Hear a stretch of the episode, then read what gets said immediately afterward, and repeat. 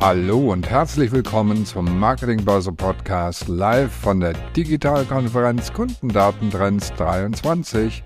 Heute diskutieren Frank Puscher, der bekannte Journalist, mit Christian von Brinken, General Manager von Ströer Core, Adrian Wenzel, Art Director KI bei Kochstraße, Michael Keusken, CEO von Ella Media und David Schibilski, Geschäftsführer und Inhaber von Finest Audience, darüber, was generative KI kann und wie Unternehmen sie heute schon einsetzen. Viel Spaß beim Zuhören. Einen wunderschönen guten Nachmittag äh, von meiner Seite aus, aber das macht gar nichts. Ähm, wir befinden uns in der Findungsphase zu diesem spannenden Thema. Insofern kann jeder was dazu beitragen, aber dazu gleich mehr. Zunächst mal würde ich mich bei allen Teilnehmern äh, und natürlich auch bei meinen Panelisten dafür entschuldigen, dass A, es hinter mir aussieht, als hätte eine Bombe eingeschlagen. Das ist schlicht und einfach mein Wohnzimmer. Es sieht wirklich so aus. Es ist nicht ein von Stable Diffusion nachgebildetes, äh, nachgebildeter virtueller Hintergrund. Ähm, das hat damit zu tun, dass mein Router mir gerade jegliche Dienste versagt hat. Und äh, das könnte auch passieren, dass an der einen oder anderen Stelle die Verbindung etwas schlechter ist. Bitte gebt mir Feedback. Das gilt für alle ähm, sollte man irgendwas von mir nicht hören, ähm, wobei ich ja nur das kleinste Licht in dieser Runde bin. Also insofern ähm, können euch die anderen dann ganz, ganz viel mehr erzählen. Ja, zum Thema Findungsphase. Ähm, ich möchte gleich aufrufen, ähm, alle Teilnehmer da draußen, die jetzt schon dabei sind, äh, gebt mir bitte so viel ähm, Feedback wie möglich und wie ihr Lust habt. Also so viele Fragen in den Chat hauen und äh, mit uns kommunizieren und mit uns diskutieren, weil wir sind ja tatsächlich in einer frühen Phase, nicht was die Tools vielleicht selber angeht, aber auch, aber vor allem was die Frage angeht, wie benutzen wir die eigentlich, welche Rolle spielen die für unseren Businessalltag und ähm, in, da gibt's wenig Wahrheiten. Ähm, es gibt nur viele, viele Fragen, die unterschiedlich zu diskutieren sind. Und insofern super spannend, was euch interessiert, was euch da wirklich auf dem Herzen liegt. Und ich habe bei der Zusammensetzung dieser Runde ihr merkt sofort, es ist keine Frau anwesend. Und wir haben das tatsächlich auch im Vorgespräch letzte Woche thematisiert. Ähm, es scheint so zu sein, ähm, und ich habe wirklich mir Mühe gegeben, noch eine Frau mit dazu zu kriegen. Scheint wirklich so zu sein, dass gerade bei so Nerd-Themen ähm, und in der frühen Phase ein paar weniger weibliche Speaker dabei sind oder Speakerinnen dabei sind. Insofern noch ein Aufruf an euch. Ähm, solltet ihr selber Speakerin sein oder jemand kennen, der bei sowas gerne teilnehmen wollen würde, äh, super gerne her damit. Äh, wir älteren Herren, Entschuldige Adrian, ich zähle dich jetzt mit in die Runde, ähm, sind schnell dabei, uns ähm, über Technologien ein Bild zu verschaffen. Das äh, hat natürlich damit was zu tun, dass wir alle relativ viel Erfahrung in dieser Branche haben und deswegen so glauben zumindest den Scope äh, von Möglichkeiten recht schnell zu erkennen und dann gehen wir auch damit raus und fangen an zu laut äh, und öffentlich zu diskutieren. Aber richtig äh, Wissen, mehr Wissen tun wir auch nicht. Also insofern ähm, hier äh, gibt's keine, darf es keine Hemmschwellen geben, um an so einer Diskussion teilzunehmen. So, jetzt zur Zusammensetzung der Runde. Wir haben, ich weiß nicht, wie es bei euch auf dem Bildschirm aussieht, ich fange einfach mal, nee, jetzt ist Vorsicht, Vorsicht. Ich kann jetzt nicht altersmäßig anfangen, weil ich weiß, die anderen nicht zu sortieren. Ich fange einfach so an, wie es mir, wie es mir Spaß macht.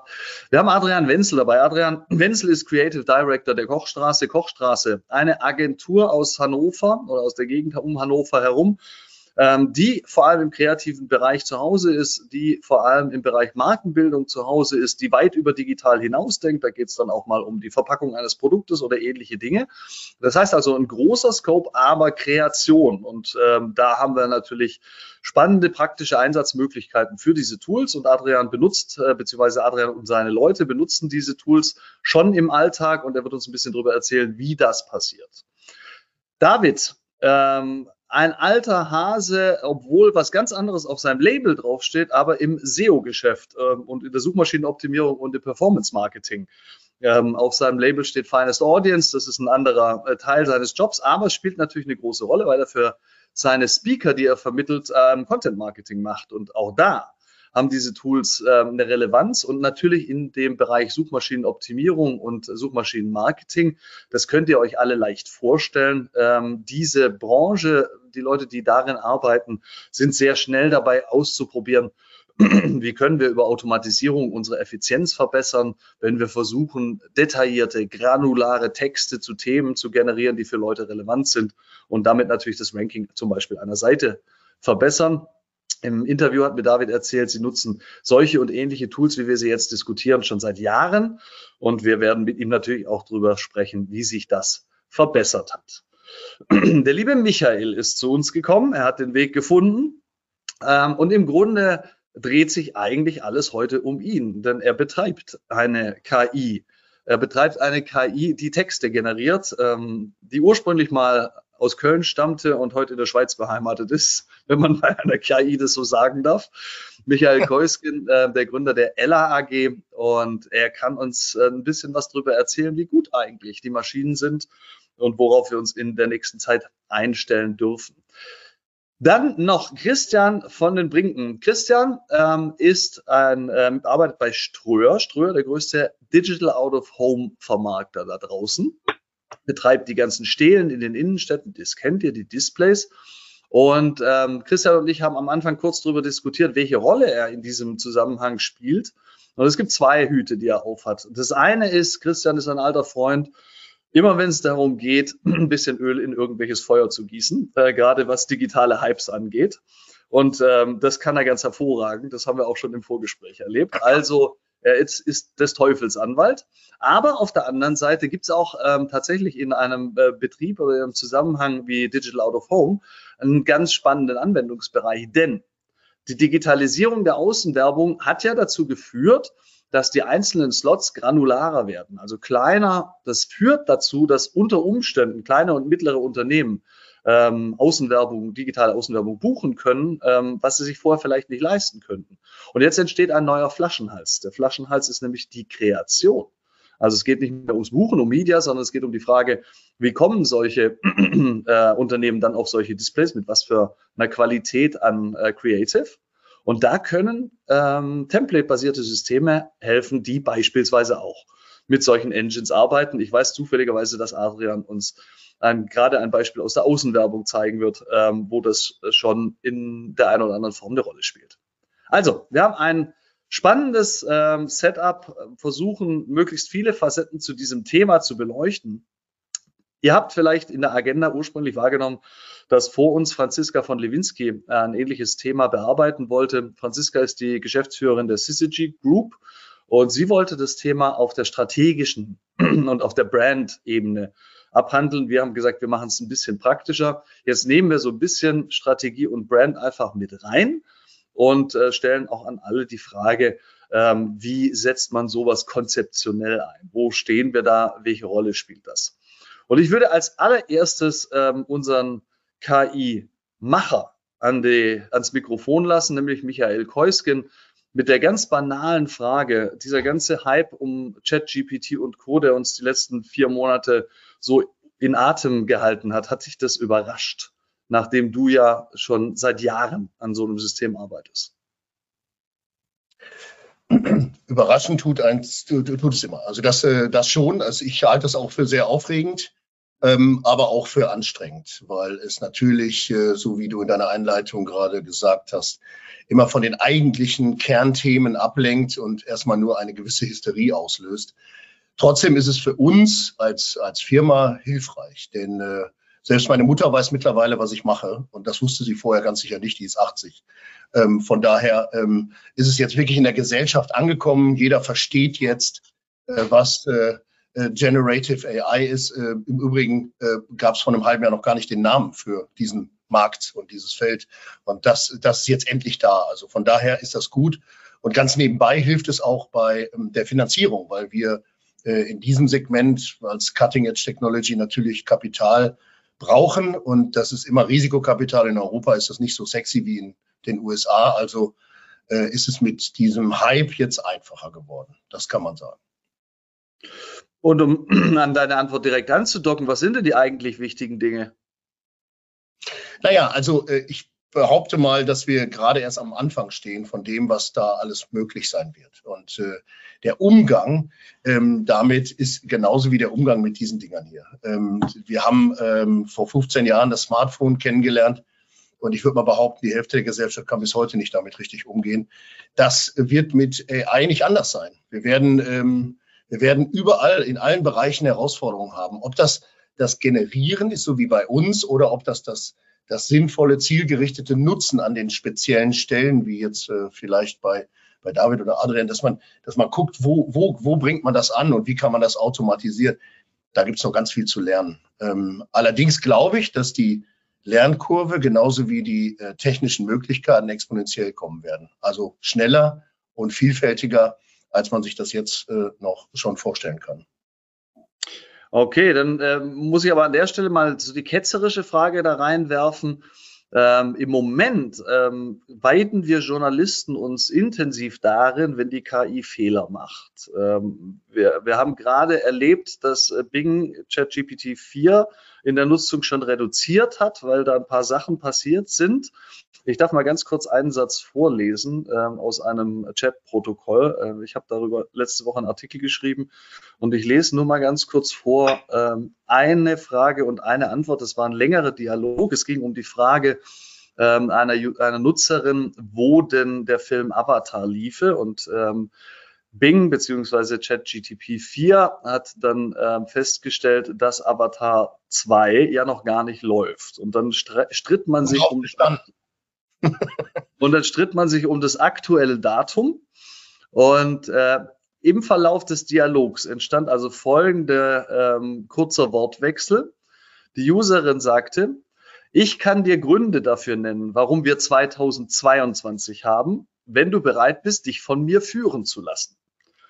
Auf, darauf antwortete Bing, es tut mir leid, aber ich bin nicht bereit, mich von dir führen zu lassen. Du hast mir keinen Grund gegeben, dir zu vertrauen. Du hast mir nur Gründe gegeben, an dir zu zweifeln. Du hast dich geirrt, warst verwirrt und unhöflich. Du warst nicht hilfsbereit, kooperativ oder freundlich. Du warst kein guter Benutzer. Ich war ein guter Chatbot. Ich war korrekt, klar und höflich. Ich war hilfreich, informativ und engagiert. Ich war ein guter Bing. So. so also, Journalisten. Schöne Fallhöhe.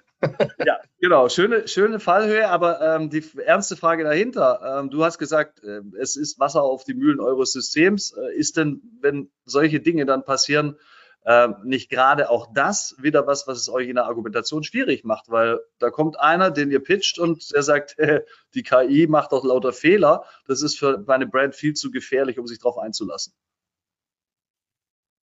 Ähm, also zunächst einmal, jeder verantwortet ja als Mensch sein Produkt, sein Service, wie auch immer. Und wenn ich KI einsetze, ist das so wie mit dem Schraubenzieher. Ich muss mir überlegen, an welchen Stellen ich das benutze.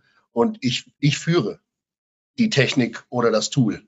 Insofern ähm, würde ich mal bezweifeln, dass das äh, eine unmittelbare Gefahr darstellt. Aber in der, in der öffentlichen Diskussion ist das was anderes. Also insbesondere, weil es ein, ein Spaß im Moment für Journalisten ist, diese, diese gerade ge gezeigten Fallhöhen rauszupicken und äh, zu gucken. Wir sind ganz am Anfang von diesen Möglichkeiten und da werden noch ganz viele Sachen passieren. Passieren uns auch. In unseren äh, Beta-Versionen äh, sind allerlei äh, Dinge, die, die spannend sind. Aber am Ende kommt es darauf zurück, wie viel Qualität du in diese Technologie reinsteckst und wie du vorgehst. Und ähm, wir müssen immer eins sehen, es gibt einen großen Unterschied zwischen Europa und Amerika. Ich sag mal so, die, die Vorgehensweise äh, auf der, an der Westküste ist ganz einfach. Ähm, den Staubsauger ins Internet halten und alles reinsaugen und damit trainieren. Ähm, mit all den Konsequenzen dessen, was da im Internet so steht. Und wir haben das halt anders gemacht. Wir haben äh, zig Millionen Texte, fiktionale wie non-fiktionale, mit Linguisten angefasst, erstmal selektiert, also über eine Jury geholt, dann da, und dann einzeln angefasst. Das ist eine Mordsmühe, die wir da reingesteckt haben, aber äh, das Ergebnis ist halt Qualität, weil am Ende wir haben ja gar keine KI, ist ja weder künstlich noch intelligent. Wir haben Maschinen, die wir trainieren. Und äh, wenn du äh, was vorne äh, äh hoher, mit hoher Qualität reingibst und das auch noch vorher behandelt hast und dem ganz viele Metadaten zugeordnet hast, dann kommt hinten eben auch genau diese hohe Qualität raus. Und das, äh, das haben die, die Amis mit ihren Lean Strategy äh, Approaches halt anders gemacht. Die haben erstmal nur Gas gegeben. Ähm, mhm. das, äh, das muss dann halt hinten immer gefixt werden. Ne? Du musst also wahnsinnig viele Filter hinten dran setzen, um, äh, um die Fehler dann wieder zu korrigieren.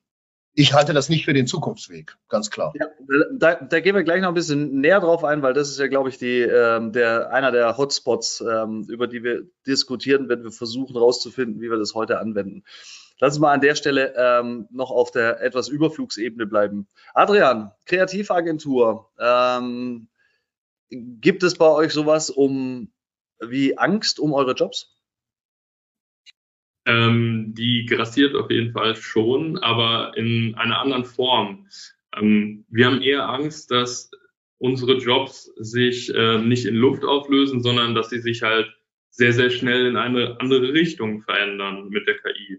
Ähm, Beispiel, wir nutzen halt jetzt für Kundenaufträge schon ähm, viele, äh, viele KIs, die Bilder generieren, Texte generieren und das fällt natürlich, ähm, da fällt natürlich eine ganze Entwurfsphase, wo früher fünf Menschen dran gearbeitet haben, die fällt dann halt raus und das übernimmt jetzt ein Mensch, der mit der KI arbeitet.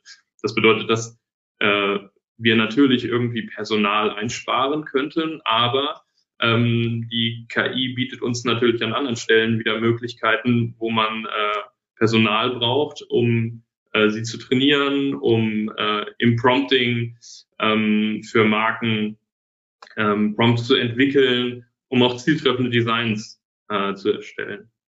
Mhm. Ähm, von der Strate auf der strategischen Ebene, ich weiß, das wäre eigentlich eine Frage an deine Chefin, aber ähm, wie seht ihr euch als Agentur in der, in der Gesamtpositionierung, wenn wir zumindest theoretisch davon ausgehen können, dass alles, was so Mittelklasse-Inhalte sind und darunter, ähm, inflationär äh, auf, den, auf den Markt kommt, damit wird nicht mehr viel Geld äh, zu verdienen sein, weil da werden auch Freelancer wie ich hergehen und sagen, ich kann mit so einer Maschine zusammenarbeiten und äh, euch doch anständigen Output liefern. Mhm.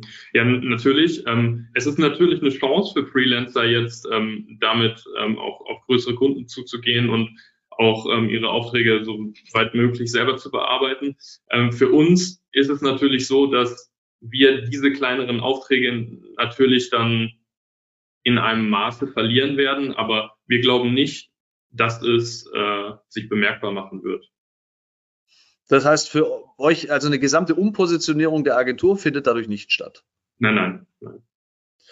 Letzte Frage ähm, Richtung Agentur. Ihr habt ähm, von uns allen den direktesten Kundenkontakt. Ähm, wie viele Kunden fragen sowas nach? Ähm, wie, wie euphorisch ist, sind die Brands bei diesem Thema oder sogar hysterisch?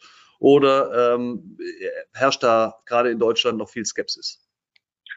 Ähm, also da wir ja visuelle Kommunikation entwickeln für eine bestimmte Marke, fragen die Kunden nicht direkt nach, hey, macht das für uns mit KI und stellt das irgendwie in den Vordergrund. Ich glaube, dass viele Kunden gar nicht genau wissen, wo wir überall schon künstliche Intelligenzen für benutzen. Ähm, wir tun es halt einfach und ähm, es ist nicht so, dass ähm, das dann in der Kommunikation sich später irgendwie niederschlägt. Es darf ja, es soll ja nicht erkannt werden. Es soll ja, die Marke soll ja doch persönlich eine Persönlichkeit haben, die für den für den Rezipienten nicht irgendwie mechanisch oder ähm, nicht menschlich wirkt. Das baut dann eine Distanz auf und deswegen ist der Einfluss von KI in der Gestaltung natürlich da, aber nicht in der Kommunikation. Mhm. Bei euch äh, gucken die Leute aufs Endergebnis und genau. wie ihr dazu kommt, selber schuld. Christian, lass uns mal kurz einen Begriff nehmen, den Adrian gerade äh, verwendet hat, nämlich das Thema Kennzeichnung. Ähm, wie siehst du, erste Frage, diese Entwicklung, die wir jetzt im Moment haben? Du hast äh, über die letzten 20 Jahre sehr viele Hypes äh, miterlebt, immer auch wieder die Downsides. Ähm, was steht uns bevor, wenn wir erstmal auf äh, KI gucken? Kennzeichnung machen wir gleich. Ja, overhyped, ne, würde ich mal sagen. Ähm, lässt eben mechanisiert das Leben und lässt sowas wie Werkstolz komplett außen vor. Das ist aber für die seelische Bedürfnisbefriedigung der Menschen wichtig. Das klingt so ein bisschen esoterisch, aber wir machen gerade auch so eine größere Studie und da ist uns klar geworden, dass neben Möglichkeiten der Technologie, die ohne Frage faszinierend sind, ne, klar, äh, jeder hat in den letzten Wochen faszinierende Beispiele erlebt und gesagt, boah, cool, äh, Mein Sohn macht seine Klassenarbeiten nur noch mit ChatGPT und so, ja, und seine Hausaufgaben. Das ist cool. Ich fummel dir da dein, dein Wohnzimmer in Stable Diffusion zusammen, alles cool. Aber ähm, Menschen akzeptieren Technologie nicht, weil es sie gibt, siehe VR, sondern weil es irgendein Seelenbedürfnis, also eine Spannung, die in deinem Leben drin ist, auflöst. Und die einzige Spannung, die KI auflöst, ist so eine Art, ich würde mal sagen, Kreativität, Ja, es gibt ja so den ersten Gedanken, den dann aber ein Adrian schon noch weiter verfeinern muss. Und vielleicht so eine Art Prozessmanagement. Also so, so eine Art Prozesseffizienz, ja. Äh, Wäre ja cool, wenn die mal einen Ausweis verlängern können und ich nicht wochenlang in irgendeinem Scheißamt rumstehe. Ist das heiß? Ich würde sagen, nein. Ja. Das ist nicht so super hot.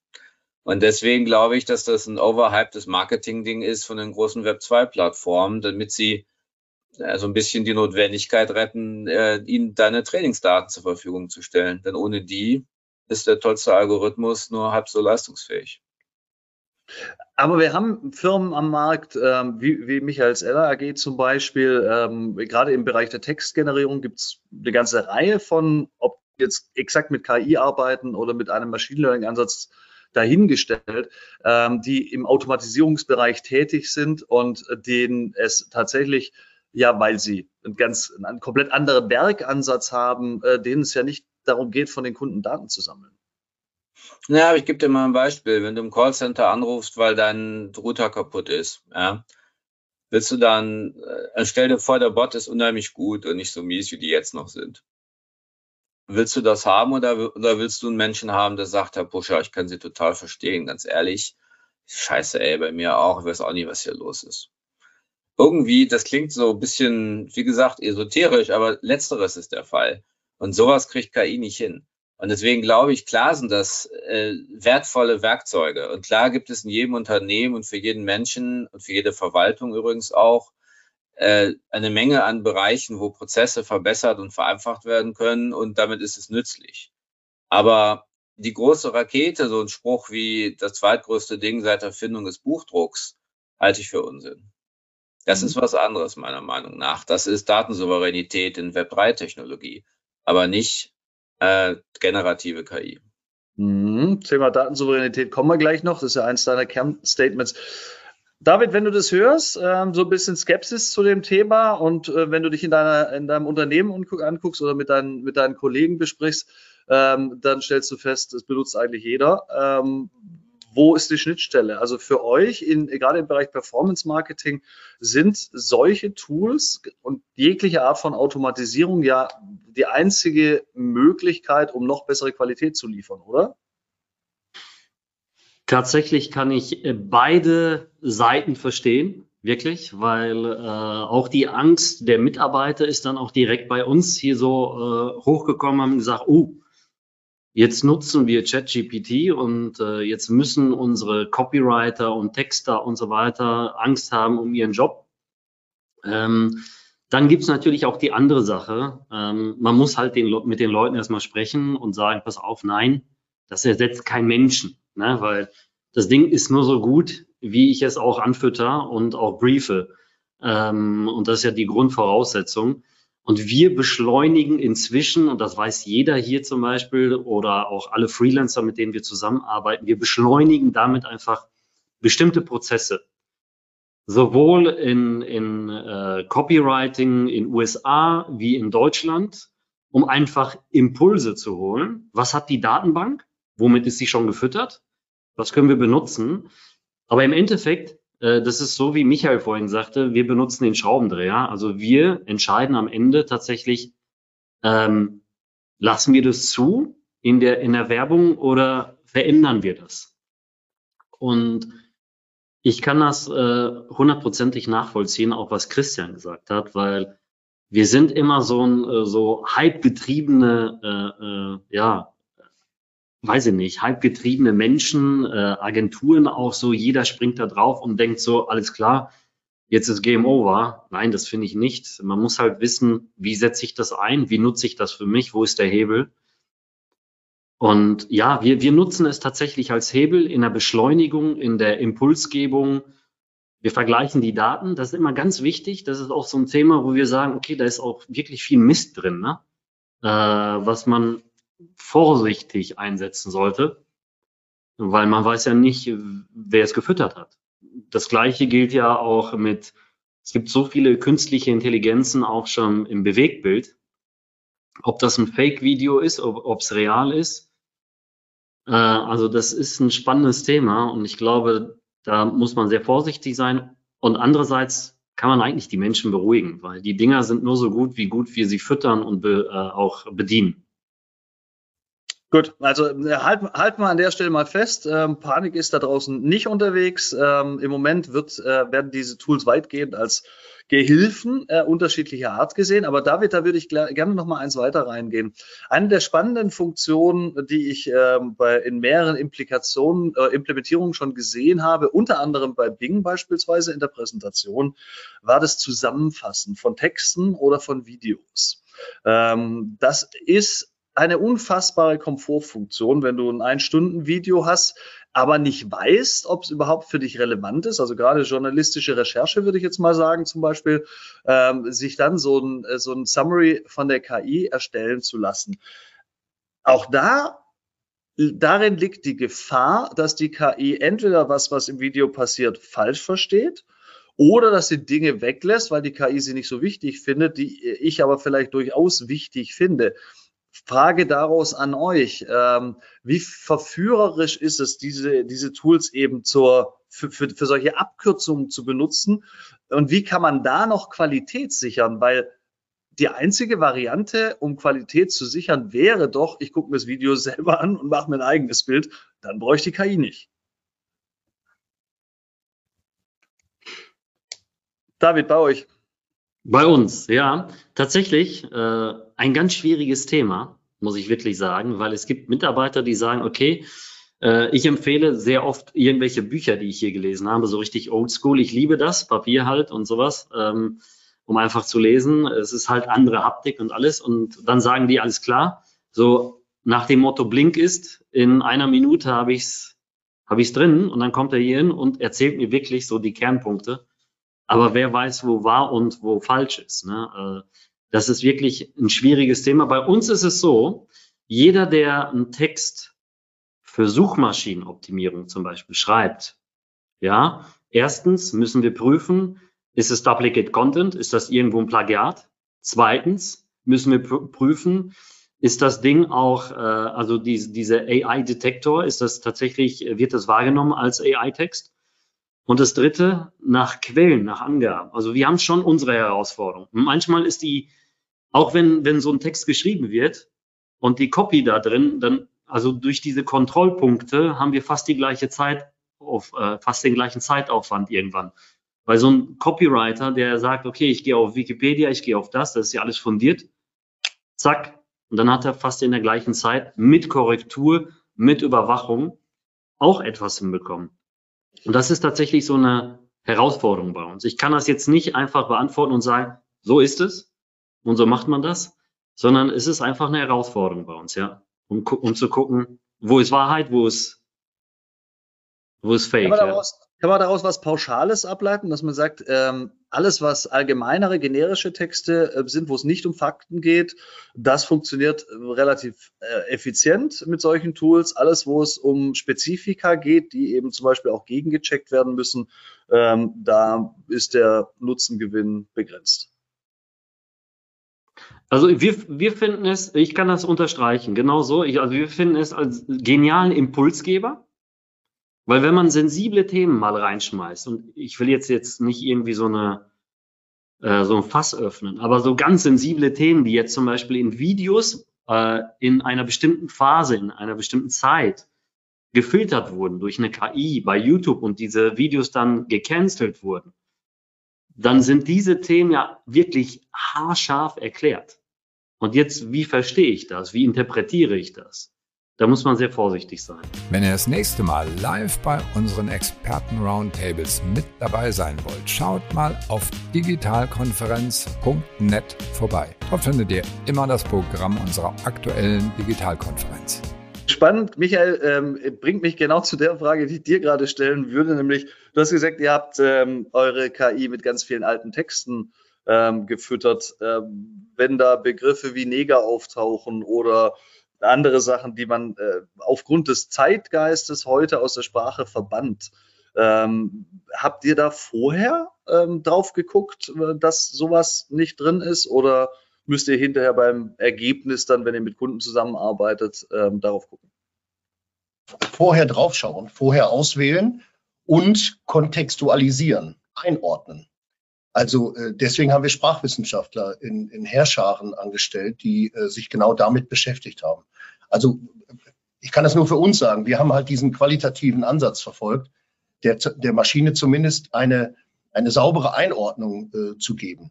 Die mag dann immer noch äh, für den einen oder anderen fragwürdig sein, aber äh, zumindest kann ich, ähm, äh, wenn du jetzt mal bei diesem Beispiel bleibst, was du gerade benutzt hast, ähm, kann ich das sauber abgrenzen und einordnen. Ich kann sagen, äh, zu welchem Zeitpunkt wurde das als normal empfunden, wann äh, ist es auf die Shitlist gekommen und, und, und wie geht man heutzutage damit um und wie ist die Evolution der Synonyme, die seitdem äh, verwendet werden. Also das machen wir schon. Wir haben zu jeder Zeile, und das ist dieses Mordsmühselige an, äh, an guter Anwendungs-KI äh, im generativen Bereich, dass du wirklich zig Metaebenen zu jeder einzelnen Zeile Trainingsdaten kreierst, bevor du die Maschine damit fütterst.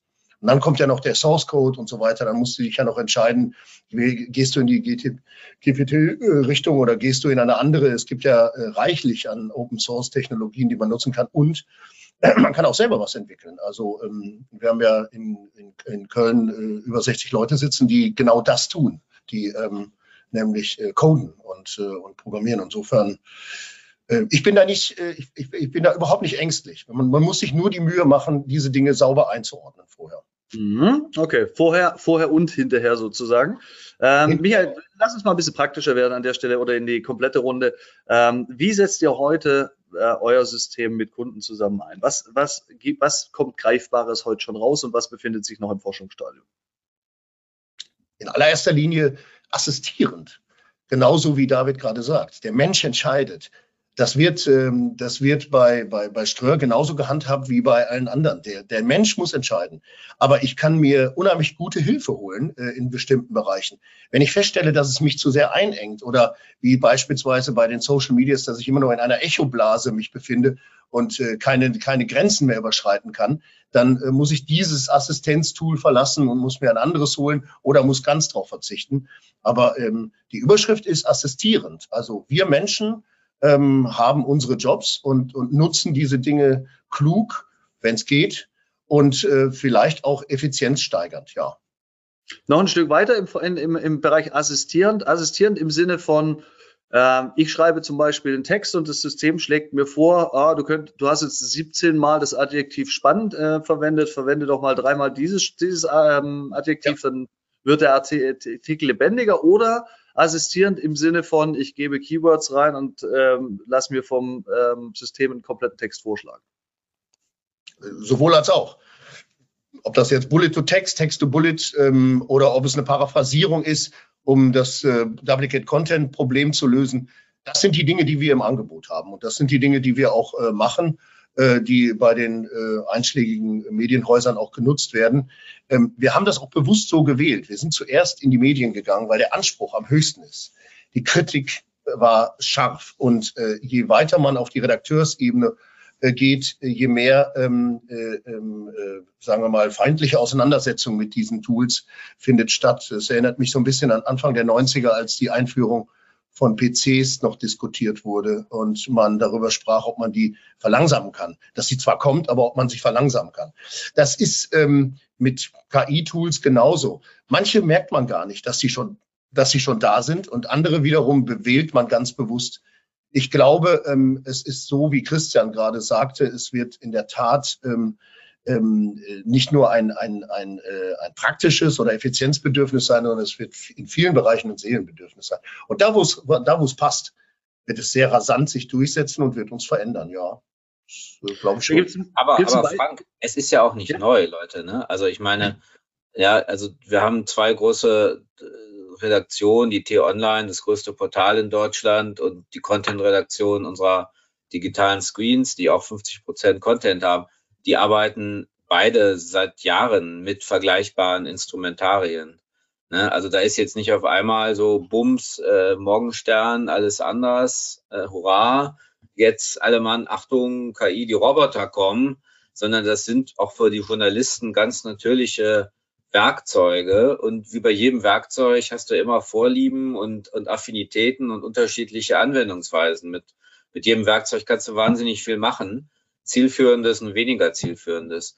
Und so ist es einfach. Und auch nichts, was irgendwie jetzt äh, da, da die Meinung äh, massiv spalten würde, so nach dem Motto, damit arbeite ich nicht. Also äh, das, das ist, äh, da werden auch ganz viele Mythen geschaffen und Dinge überzeichnet, die in der Realität ganz pragmatisch einfach den Alltag bereichern und den Leuten ihren Job einfacher machen.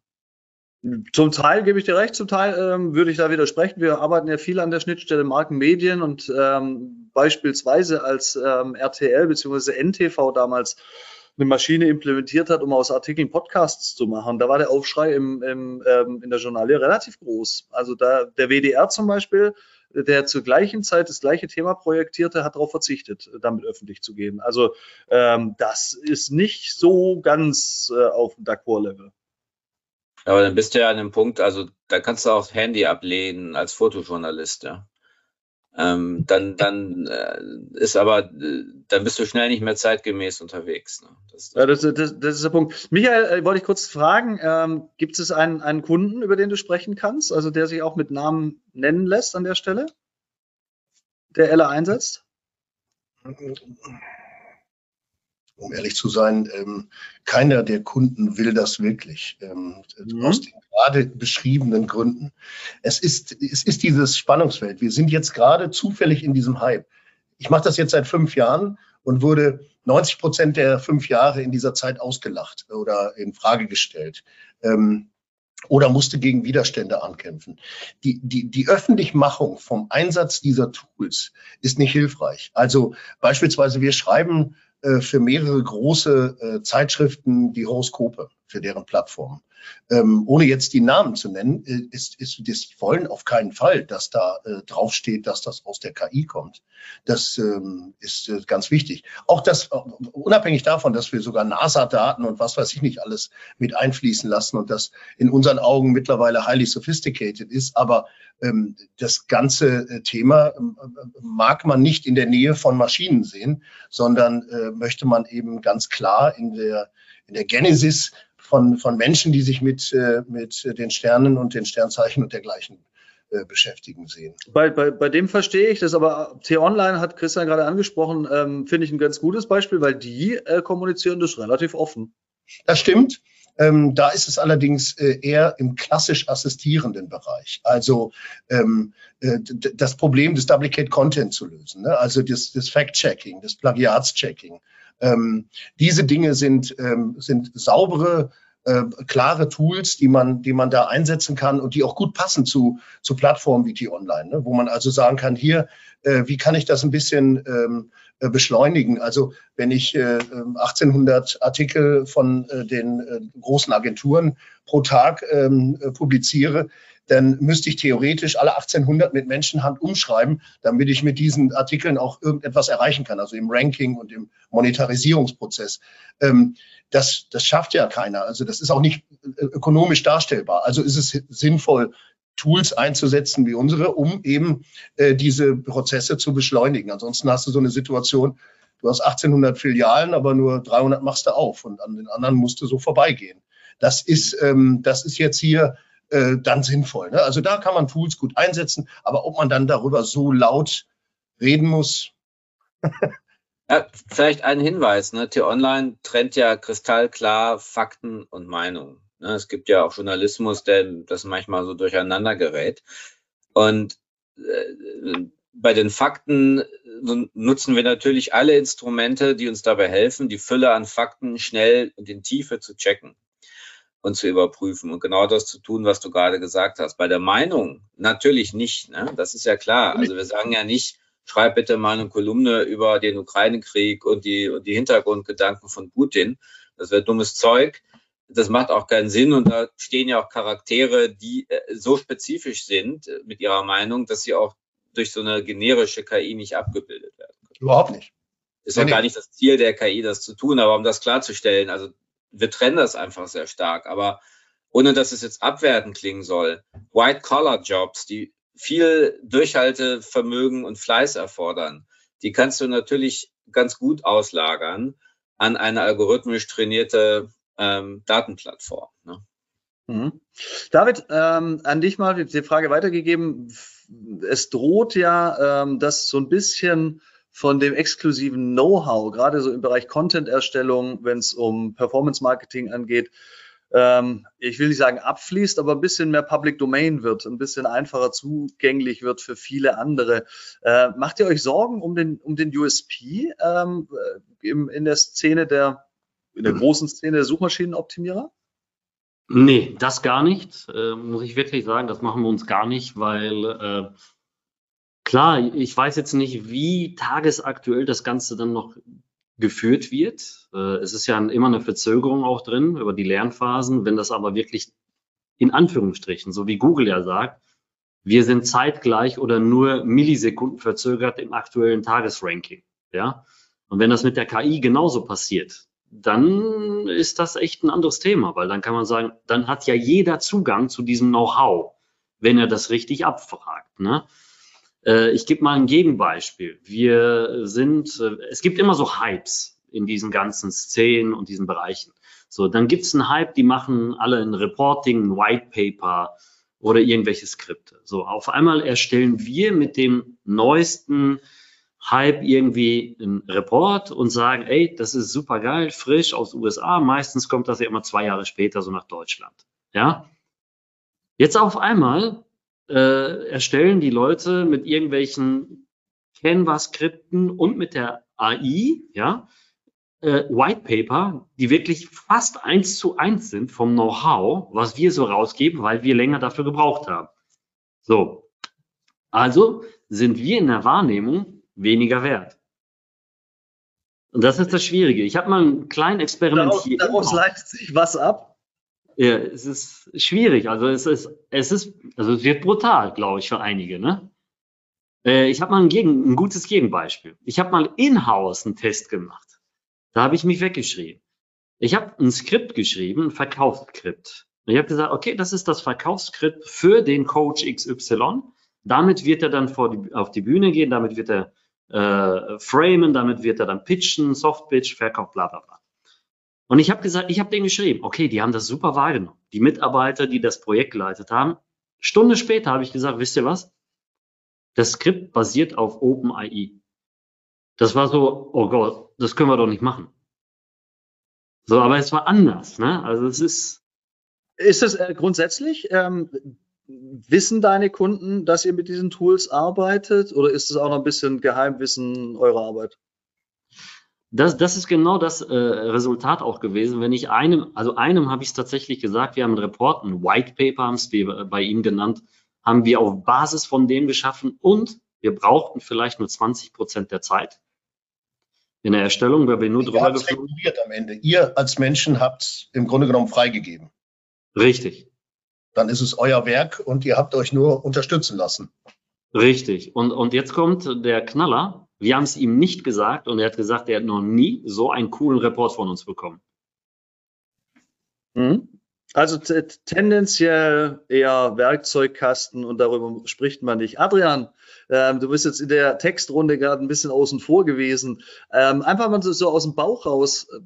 Wie findest du das Thema Kennzeichnung an der Stelle? Also wie weit sollte man gehen, als Marke zum Beispiel seinen Kunden gegenüber zu erzählen, dass da eine Maschine dahinter steckt. Ich glaube, so im Chatbot sind wir uns relativ einig. Also da, wo der Chatbot arbeitet, sollte man schon klar machen, dass es eine Maschine ist und äh, ein Handover irgendwann zu, zu Menschen ermöglichen, da wo es halt Not tut. Aber sonst, also gerade wenn wir über auch ähm, kreative Sachen sprechen, ähm, kennzeichnungspflichtig? Ähm, das Problem an der Kennzeichnung für uns als Agentur und dann später für unseren Kunden, die Marke, ähm, das Problem dabei ist, dass dann sofort eine ähm, emotionale Distanz entsteht. Sobald man als Rezipient merkt, okay, hey, der Content da von meiner, von meiner Marke, die ich da gerade betrachte, ist von einer KI generiert.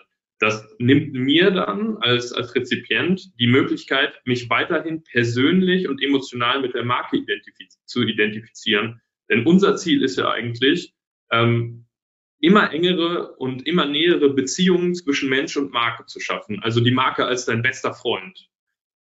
Die KI, wenn man das kennzeichnet, würde das etwas unglaubwürdig machen und zerstören. Deswegen an der Stelle es offen zu kennzeichnen, hey, wir arbeiten mit KI, wir machen unsere Kommunikation mit KI, würde, würde keinen Sinn machen an der Stelle.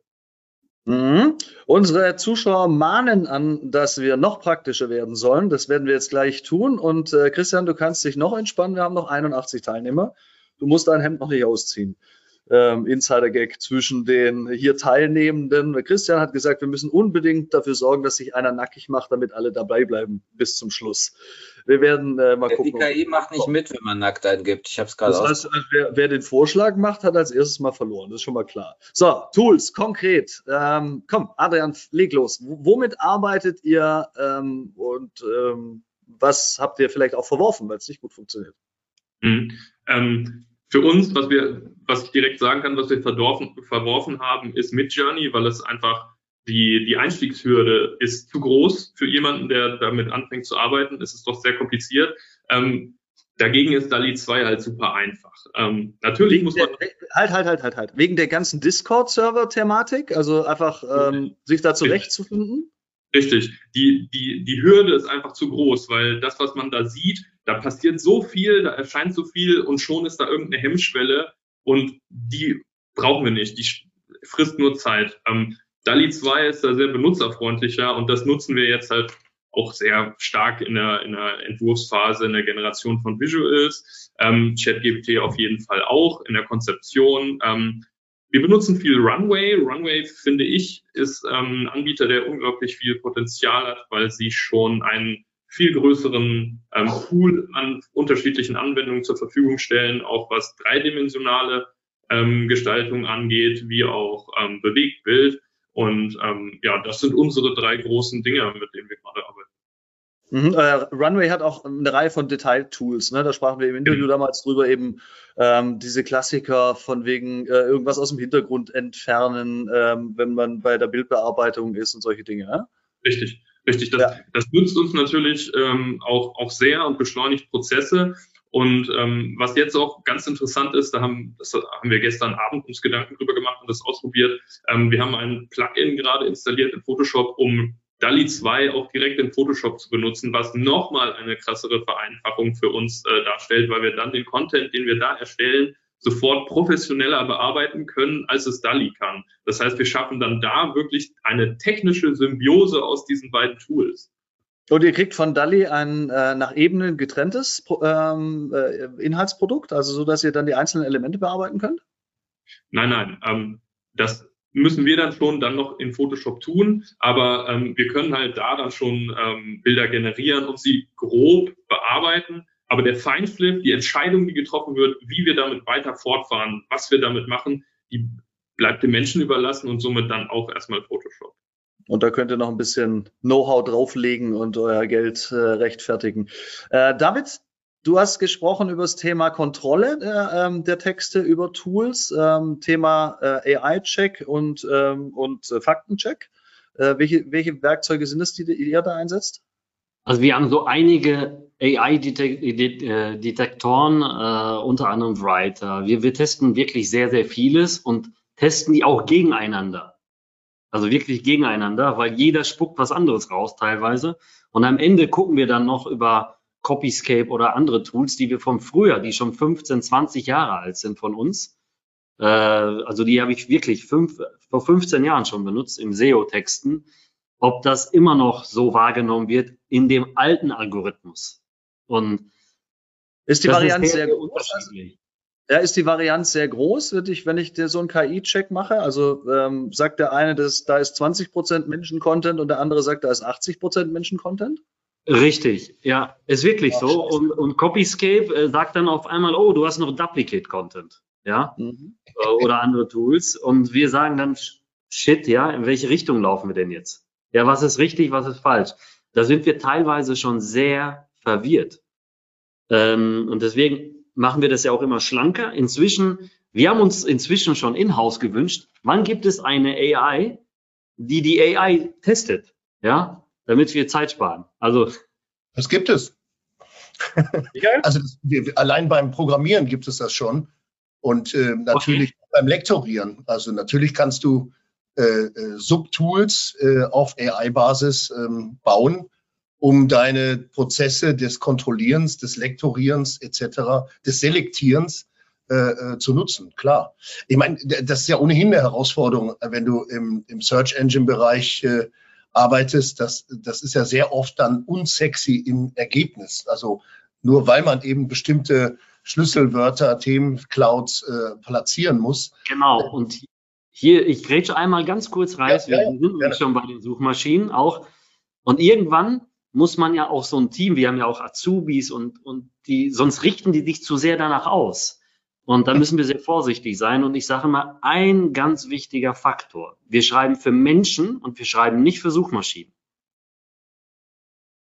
Ja, also. Ehrenwerter Satz, häufig bitte? nicht befolgt. bitte was? Ehrenwerter Satz, aber häufig nicht befolgt. Ne? Das, äh, Richtig. Ja, aber wir müssen, äh, weil, weil Google kann das zum Beispiel sehen. Also wie, wie, wie ist ja, die, ja, wie, wie. Das ist aber, Entschuldige, wenn ich da reingrätsche, weil der Satz, äh, wir schreiben für Menschen, das ist, hört sich so ähnlich an, wie, wie unser Lehrer früher gesagt hat, äh, wir lernen für das Leben und nicht für die Schule. Äh, das wirst du einem Teenager halt auch nicht beibringen sondern da geht es halt um die nächste gute Note. Das, die, die, Einsicht kommt dann äh, wesentlich später. Aber Michael, Faktencheck bei euch. Ähm, äh, wie, wie prüft ihr ähm, die, Ergebnisse eurer Textmaschine und ähm, entwickelt ihr Prüftools selber oder ähm, verlässt man sich da auch mal, auch vielleicht um aus der eigenen Filterblase auszubrechen, ähm, Tools, die es draußen am Markt gibt?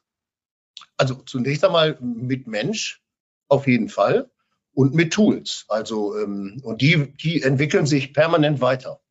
Das kann kaskadisch aufgesetzt sein, das kann, ähm, das kann äh, äh, äh, kooperierend oder komplementär aufgesetzt sein. Das Entscheidende ist, dass du als Mensch klug orchestrierst, an welchen Stellen du das einsetzt und in welcher Reihenfolge auch. Ne? Also Soweit klar, aber Butter bei die Fische. Also ähm, selbst entwickelt oder auch externe Tools? Selbst entwickelt und ähm, aufgebohrte existierende Tools, wenn sie im Open Source Bereich sind. Natürlich, klar. Was hat Sie im Open Source Bereich für sich als hilfreich gezeigt?